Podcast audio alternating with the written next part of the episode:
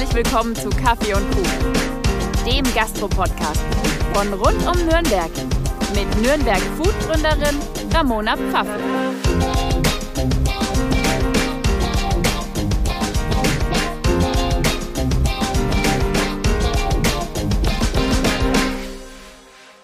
Hi, ich bin's wieder, eure Ramona. Schön, dass ihr eingeschaltet habt zu einer neuen Folge Kaffee und Kuchen.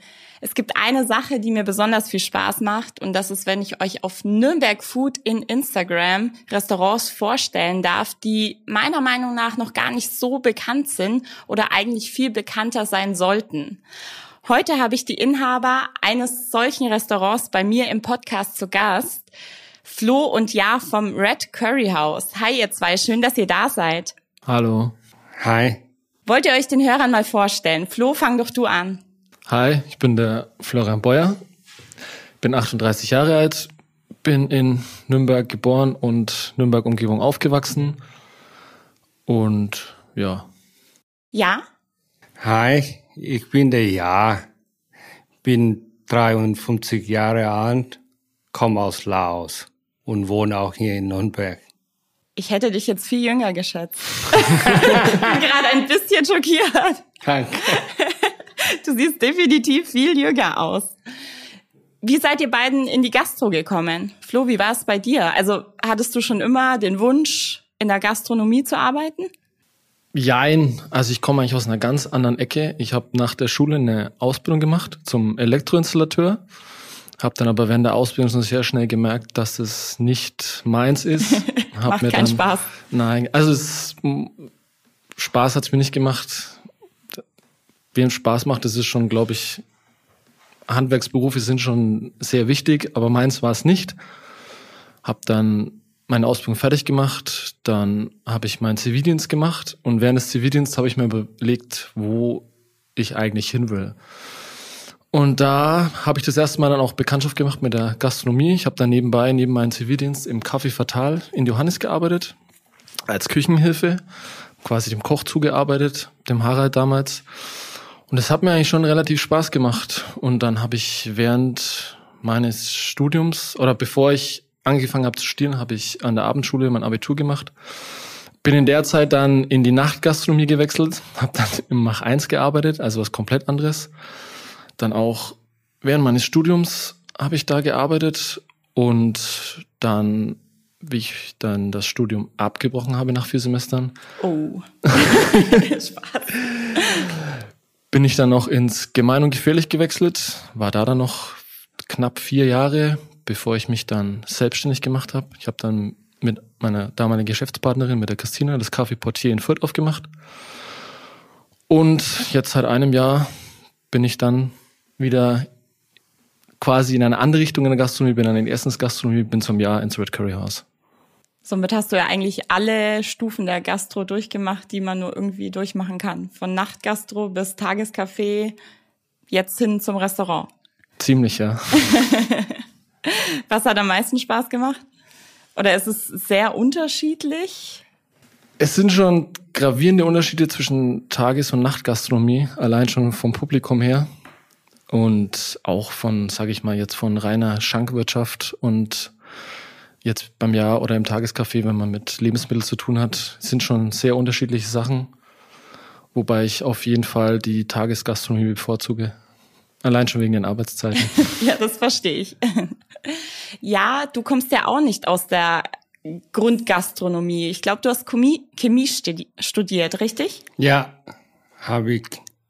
Seit wann bist du in der Gastro tätig? Ich bin seit 2000 in der Gastro tätig. Habe ich früher eigene richtige thailändische Restaurant auch gehabt. Okay. Und nach langer, langer Erfahrung habe ich auch gemerkt, dass ich lieber ein kleinere äh, Gastro zu machen. Zum Beispiel ein kleiner Imbiss, Ja. wo nicht so viel äh, oder nicht so große Speisekarte wie alle anderen asiatische Standardgerichte sind. Und dadurch bist du dann auch quasi zur Gründung vom Red Curry House gekommen. Ja, genau. Was, was macht das Red Curry House aus? Was ist das Besondere an dem Restaurant? Boah.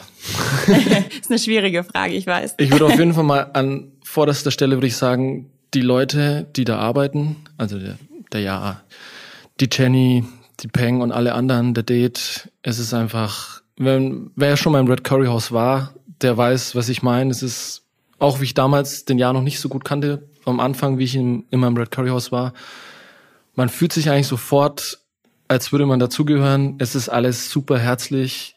Der Jan und die Jenny haben eine super einnehmende Art. Sie sind, egal mit welcher Laune du da reinkommst, immer freundlich. Es wird dir alles, alles erklärt. Du darfst probieren. Das ist, glaube ich, so das Kernstück von Red Curry House und natürlich das super leckere Essen. Es ist dieses Zusammenspiel, glaube ich, was ja. Ein guter Service ist definitiv Mangelware. Das stimmt, also, ja. Ich, ich unterhalte mich ja relativ viel mit Gastronomen und ich krieg auch selber sehr, sehr viel mit. Und sowohl ist es schwierig, Servicekräfte zu finden, die wirklich gerne den Job machen und auch herzlich sind, als auch eben ähm, Restaurantbesitzer, die nicht gestresst sind. Also die das nicht am Kunden auslassen. Es ist gar nicht so einfach. Das ist eine hohe Kunst, die der ja äh, perfekt beherrscht. es ist so, ich, ich merke halt manchmal, ich bin halt schon, da ich ja aufgewachsen bin, ich bin halt schon manchmal so von vom Gedankengang her so richtiger Franke. Ich, oh. Manchmal denke ich mir so, ich, ich möchte jetzt richtig gern grandeln, aber ich komme gar nicht dazu, weil innerhalb von einer Mikrosekunde der Ja mit seiner asiatischen gelassenen Art sofort irgendwie dazwischen und den Kunden sofort im Griff hat. Also es ist ich glaube, es ist ein Frankenproblem, weil ich war vor zwei Wochen auf Mallorca und dort waren die Leute auch alle so mega positiv und nett und herzlich, egal was war. Und ich kam zurück, ich bin an dem Tag von Fürth nach Nürnberg mit dem Fahrrad in die Stadt gefahren mit einer Freundin. Wir wurden so oft unfreundlich angepöbelt. Also wir sind nebeneinander Fahrrad gefahren, aber es war noch genügend Platz. Also es ist jetzt nicht so, dass wir die ganze Strecke irgendwie versperrt haben. Und wenn jemand geklingelt hat, sind wir auch sofort auf die Seite gefahren. Aber obwohl die Leute nicht geklingelt haben und Platz hatten vorbeizufahren, haben uns so viele angepöbelt und ich verstehe gar nicht warum, weil wir wären ja einfach weggefahren, wenn jemand einfach nett gesagt hätte, hey Mädels, könnt ihr bitte auf die Seite gehen. Aber die Leute hier in Nürnberg sind schon ein bisschen schwierig manchmal. Wir, wir Franken motzen halt gerne. Das gehört dazu. Stimmt. Ich behaupte jetzt mal so ziemlich jeder, der das Wort Curry hört, denkt an das Gewürz mit der gelben Färbung. Aber Curry ist eigentlich eine Bezeichnung für verschiedene eintopfartige Gerichte. Woher kommt das Curry? Ich glaube, also der Begriff habe ich irgendwann mal gelesen, ist glaube ich vom, vom indischen Kari abgeleitet, was auch so was wie, wie Eintopf bedeutet. Ja. Und Curry, also ich denke mal, ich weiß es jetzt nicht sicher, aber ich glaube, es kommt schon so aus dem indischen und südostasiatischen Raum. Das ist, wie du sagst, halt Eintopf. Es sind halt sehr viele Gewürze drinnen. Im Indischen ist eher mehr so, also es ist, glaube ich, zum größten Teil immer Fleisch oder Fisch mit drinnen. Ja. Und es ist auch ein bisschen, bisschen dicker von der Konsistenz her, während so die, die Currys im südostasiatischen Raum alle mit Kokosmilch und mit Currypaste zubereitet werden und auch ein bisschen eine, eine flüssigere Konsistenz haben. Habt ihr dann auch unterschiedliche Currys, also aus verschiedenen, also Indien, Thailand? Ja, wir haben eigentlich ziemlich viele Currys. Eigentlich könnte man auch sagen, wir haben fränkische Currys. Also wir haben zum Beispiel typisches äh, indisches Curry ist so ein äh, Linsendal, das heißt ja. ein Linsenspinat-Curry. Das ist eher so indische Richtung, ist auch eher so dickflüssiger. Dann haben wir aber auch äh, zum Beispiel das Red Curry, ist eher so, wie man es aus Thailand kennt, so mit Thai-Basilikum, ein bisschen Würze, also nicht turboscharf, weil unsere europäischen Gaumen nicht dafür gemacht sind oder für den Otto-Normalverbraucher. Ja. Und dann hat er ja die letzten zehn Jahre seine Kreativität freien Lauf gelassen. Also wir haben von Fenchel Curry über rote Beete Curry über Rosenkohl Curry. Es gibt, glaube ich, kein Curry oder kein Gemüse, was aus dem Knoblauchsland kommt, was der ja nicht äh, zu einem Curry verarbeiten hat oder zu einem Curry verarbeiten kann. Also wir haben wirklich, deswegen steht auch bei uns Currys aus aller Welt. Es gibt keine bestimmte Richtung, wenn wir irgendwas sehen. Letztens hatte da ja die Idee, dass wir mal ein bisschen irgendwie versuchen, mit den neuen Sachen was zu machen. Dann haben wir mal einen Jackfruit Curry gemacht. Ah ja, ist jetzt sehr im Trend. Ja, ja. Und also es gibt kein Curry, was wir, glaube ich, nicht machen oder können. Das heißt, die ganzen Rezepte stammen eigentlich aus deinem Kopf, ja. Also du kreierst die selber. Genau, ja, nach dem äh, saisonale Produkte oder äh, regionale Produkte. Sehr cool. Wie bekommt man das Curry denn zu Hause so richtig cremig? Habt ihr da einen Geheimtipp? Weil, also man hört es sehr, sehr oft, die Leute bekomme es einfach nicht so hin, wie es im Restaurant ist. Beziehungsweise ich war auch schon oft in einem thailändischen Restaurant essen. Ich hasse das, wenn das Curry so ölig ist, also wenn es so wässrig ölig schwimmt. Also ich mag es auch lieber cremig. Was muss man da machen, dass die Soße dickflüssig cremig wird? Es kommt an, was für ein Curry du machen willst. Oh. Aber ich denke mal so, man braucht auf jeden Fall im Curry, es kann es gibt keine Grenzen beim Curry. Curry ist, man kann jegliche Art von Gewürzen mischen. Man muss halt schauen, ob es dann schmeckt oder wie es schmeckt.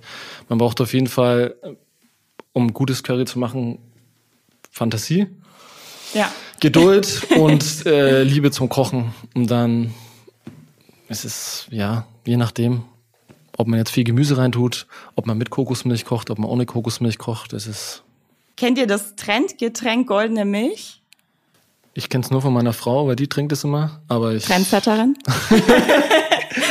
ich habe ich hab nicht gefragt, was es ist. Sie haben nur gefragt, willst du auch was? Und ich. Hast nicht probiert? Äh, nein. ja, kennst du's? Auch nicht. Auch nicht. Weil es ist in den letzten zwei Jahren irgendwie auf den sozialen Medien zum Trendgetränk geworden. Also es besteht aus Kurkuma, Pfeffer, Ingwer, Zimt und einem Pflanzendrink. Also ich mache es immer mit ungesüßter Mandelmilch. Man könnte jetzt aber jede mögliche Milchalternative nehmen. Und das Kurkuma hat ja, wie ihr wahrscheinlich auch wisst, sehr, sehr viele gesundheitsfördernde Wirkungsweisen. Mhm. Und daher trinkt man das, glaube ich. Also es schmeckt natürlich auch gut, aber klar, es ist gut für die Haut, es ist gut für die Haare, für die Verdauung, für den Stoffwechsel und schmeckt dazu noch. Muss ich doch mal probieren. Solltet ihr probieren. Ich tue immer nur Kurkuma in mein Essen rein. Ja, da schmeckt's auch. Und ist auch gesundheitsfördernd. Und es hinterlässt gelbe Flecken. Wie bekommt man Kurkuma-Flecken aus Kleidung? Boah.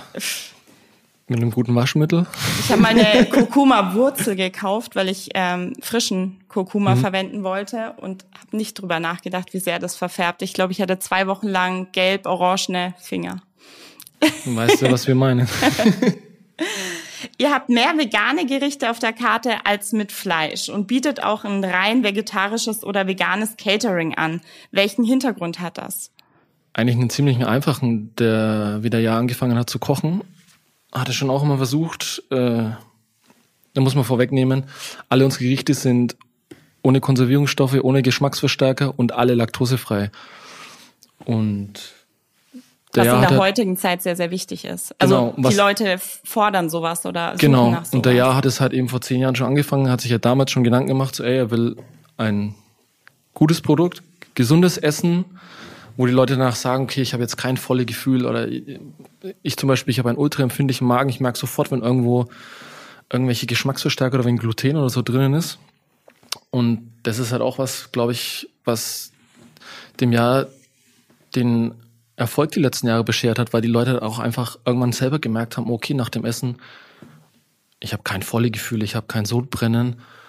Und dadurch ist halt auch das eben, glaube ich, unbewusst, weil es ja lange vor diesem veganen Trend war, dass der ja so gekocht hat, dass er gesagt hat, okay, die und die Gerichte und es gibt halt zwei mit Hühnchen. Also wir haben zum Beispiel kein Schwein, kein Rind. Es gibt wirklich nur zwei Gerichte mit Hühnchen. Und es hat sich die letzten zehn Jahre bewährt und jetzt auch seit drei, vier Jahren, seit es diesen Vegan-Trend gibt, war es halt einfach nochmal diese Bestätigung, dass es halt, dass der Jahr damals schon den richtigen Weg gegangen ist. Definitiv. Und wir haben schon oft überlegt, wie es wäre, wenn wir komplett auf vegan umstellen. Was, glaube ich, auch in der heutigen Zeit kein Problem mehr wäre. Nur, dass eben die letzten zehn Jahre halt sich viele, viele Leute zum Beispiel wegen unser bekanntestes Curry ist das Erdnusscurry. Das haben wir auch Früher gab es es nur alle zwei, drei Wochen mal als Wochencurry. Aber das war so beliebt, dass es jetzt quasi seit schon anderthalb Jahren fest in der Karte ist. Aber auch das Erdnusscurry mit Hühnchen. Es, ist, es gibt halt viele Leute, die ja trotzdem kommen und ein bisschen Fleisch wollen, aber wir einfach diese, diese Überzeugung trotzdem weitertragen, dass es einfach möglich ist, super leckeres Essen in der, in der Mehrzahl von den Gerichten vegan zu halten. Und wir werden immer wieder bestätigt dadurch. Verkauft ihr mehr vegane Gerichte als Gerichte mit Fleisch? Ja, würde ich schon sagen. Wenn man so am Tag schaut, was man, wie viele Portionen man von was verkauft, ist auf jeden Fall allein schon, weil wir mehr vegane Gerichte haben und wir es auch oft, sag ich mal, schaffen, den Leuten auch, die ein bisschen noch abgeneigt sind vom Veganen, halt auch so fränkische Grummler, die sagen, ja, vegan, äh. Ich will mal Fleisch im Essen Ja, haben. genau, wo man auch sonst, ja, probieren Sie mal das, probieren Sie mal das, wo dann überrascht sind und dann halt auch mal vegan essen, was halt dann auch wieder für das Essen spricht. Ja. Ernährt ihr euch vegan? Ich zum größten Teils, also ich bin komplett vegan, schaffe ich nicht, aber schon, ich würde sagen, zu 80, 90 Prozent ernähre ich mich schon vegan. Es gibt halt schon manchmal so Phasen, wo ich alle paar Monate habe ich mal äh, Bock, irgendwie früh Rühreier zu essen. Echt? Ja, und ich hatte bis vor ein paar Monaten, wie du weißt, noch eine latente Schokoladenzucht. Ach, hat es aufgehört. Ja, es, ich habe es wirklich in den Griff bekommen. Und auch dadurch jetzt, da ich jeden Tag eben das auch vor der Nase habe und mir auch keine Gedanken machen muss ums Ja. Essen, ist es halt einfach so, dass es für mich schon zum Großteil alles vegan ist. Auch zu Hause, meine Frau, die unterstützt mich da auch sehr. Wir haben zum Beispiel nie irgendwas, wir haben keine Milch zu Hause. Gut, Käse, meine Frau ist käsesüchtig, aber Käse ist für mich auch so, wo ich sage, brauche ich nicht unbedingt. Also zum Großteil schon. Den Jahr habe ich die letzten anderthalb Jahre ein bisschen, ein bisschen bekehren können. Oder bekehren ist der falsche Begriff. Er ist auch so, da wir oft zusammen Mittagessen, Abendessen, ist auch den, den Jahr sein Fleischkonsum, glaube ich, ziemlich zurückgegangen. Und er sagt auch, okay, ey, es ist, es, er fühlt sich auch besser. Ja. Es ist so die Ernährung. Jetzt ist er ja auch schon im gewissen Alter, da muss man ein bisschen mehr auf sich schauen. auch wenn man es ihm nicht ansieht, weil er gesund und fit ausschaut. Aber ja, also der ist kein kompletter Veganer, aber es ist schon auch sehr viel jetzt durch mich. Ist bei mir ähnlich. Also ich bin jetzt ja auch nicht komplett vegan. Ich habe aber dieses Jahr noch kein einziges Mal Fleisch gegessen zum Beispiel.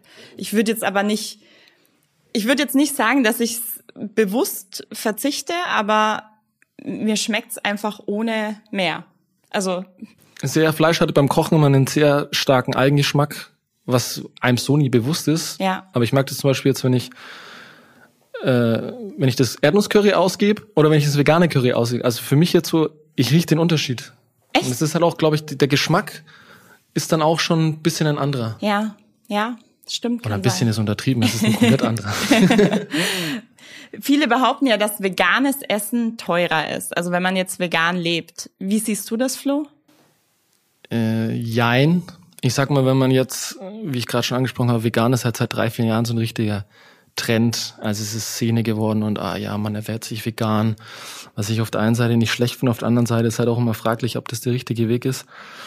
Ähm, Im kommerziellen Sinne würde ich sagen, vegan ernähren ist teuer, weil viele halt jetzt auch äh, auf diesen Zug aufgesprungen sind, auch große Supermarktketten, wo man halt vegane Produkte kaufen kann, wo was eigentlich völliger Schwachsinn ist, weil man kann sich ja einfach Obst und Gemüse kaufen, es ist ja alles vegan.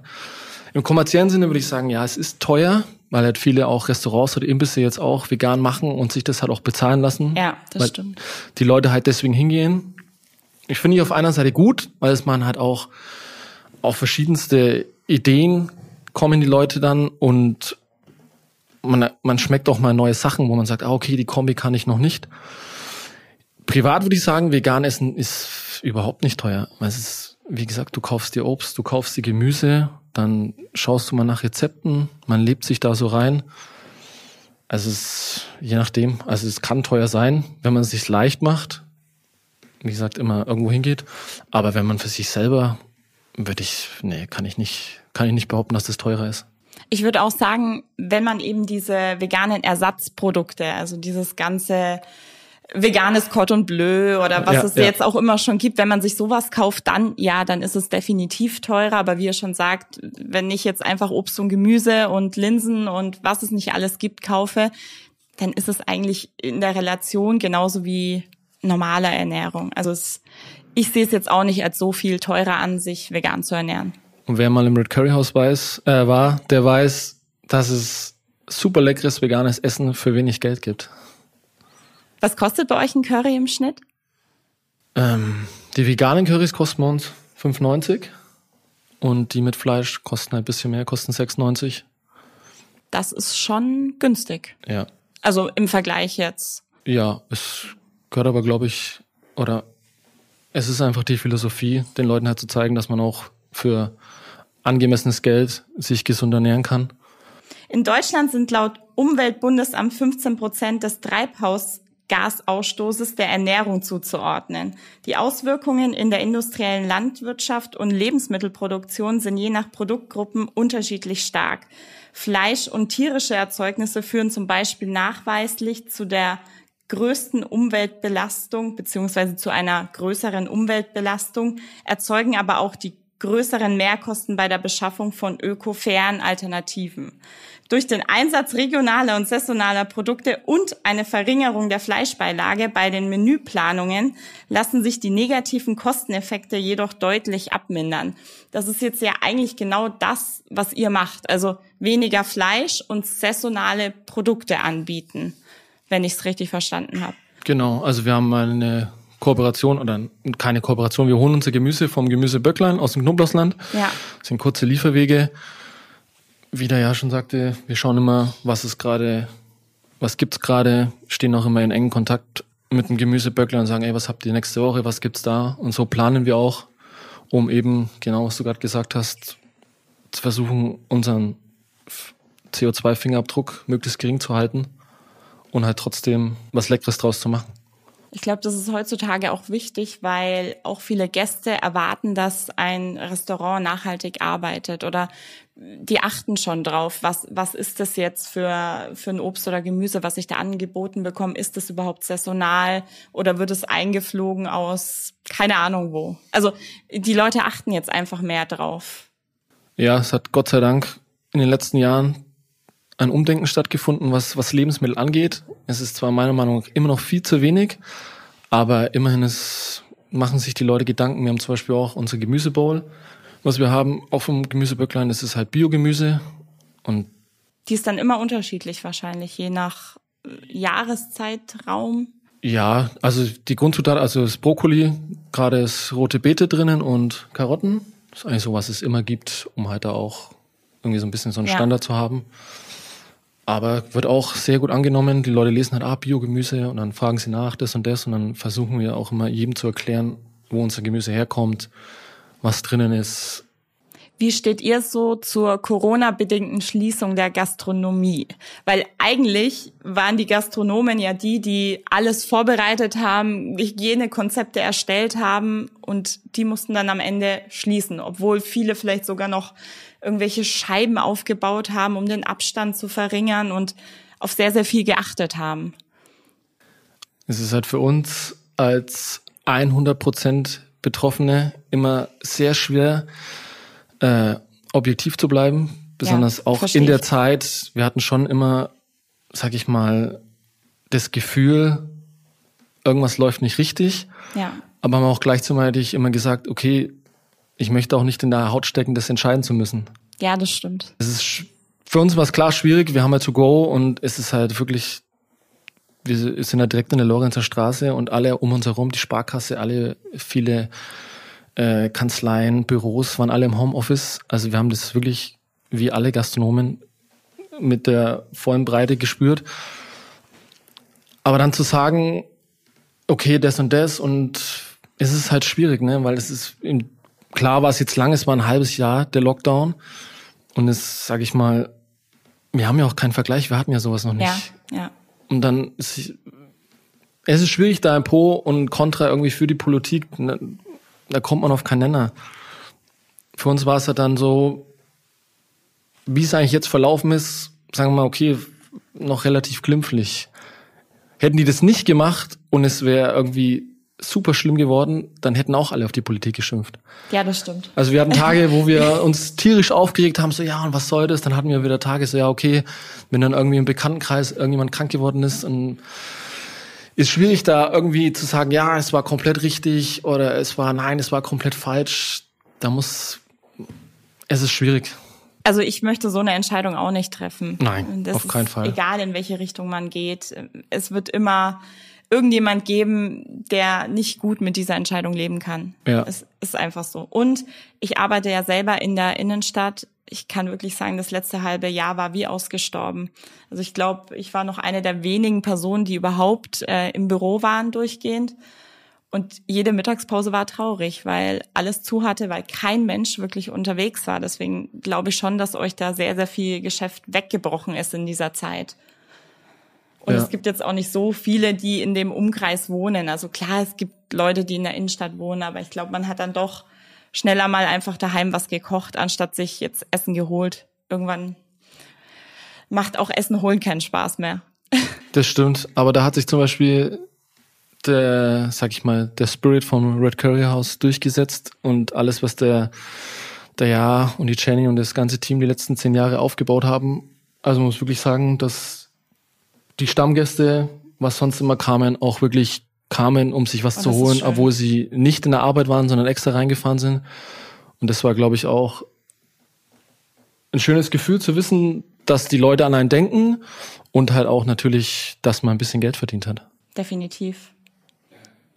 Ganz aktuell haben wir seit 1.7. das Nürnberland, also ein Freizeitpark auf Zeit in Nürnberg, da das Volksfest ja weiterhin tabu ist ich finde das eine mega tolle Idee, einfach auch den Schaustellern mal wieder die Möglichkeit zu geben, dass die auch was verdienen, weil es war auch für die eine sehr, sehr schwere Zeit und natürlich, dass den Menschen einfach wieder was geboten wird. Wie steht ihr dazu? Findet ihr das gut oder findet ihr es eher schlecht? Da stellt sich mir die Frage, ähm, weil wir letztes Jahr in, am Hauptmarkt dieses, äh, was war das, keine Ahnung, Stimmt. Stadtfest oder irgendwas hatten, wo ich mich gefragt habe, wo ist jetzt der Unterschied, dass ich in der Innenstadt ein paar so Fahrgeschäfte und so Buden hinstelle, anstatt den Schaustellern in einer geregelten Form, wie halt so einen Freizeitpark, wie sie es jetzt machen, einfach ja. die Möglichkeit gebe, am Volksfestplatz, man kann ja das einzäunen und dann quasi auch mit Securities und mit Einlassding. Also deswegen finde ich es sehr gut, dass es jetzt passiert, aber halt auch fraglich, warum das nicht letztes Jahr schon so war. Also man muss ja Stimmt, ja, jetzt wo du sagst, ich kann mich erinnern, da waren ja überall in Nürnberg verteilt äh, Buden und ja. Fahrgeschäfte, aber ohne eine besondere Regelung. Also da ist es ja am Volksfestplatz eigentlich viel, viel überschaubarer oder besser zu regeln. Ja, weil es ist ja viel, also am Volksfest ist ja viel mehr Platz. Man hätte ja auch, keine Ahnung, das, ich weiß nicht, ich glaube, das Volksfestplatz, äh, der Volksfest Platz ist ja genau so, dass es immer komplett fast eingenommen ist. Man hätte es ja vielleicht noch ein bisschen nach hinten mehr Richtung Messe ziehen können und halt eben mit Einlassregelungen.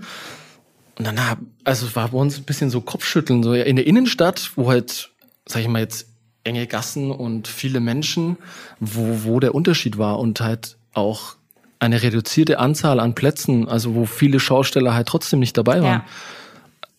Also auf jeden Fall ja, Go für die Schausteller und hoffentlich, dass da auch viele hingehen und dass auch viele überleben von den Schaustellern, ja. weil die komplett null Einnahmen hatten. Ja, das stimmt.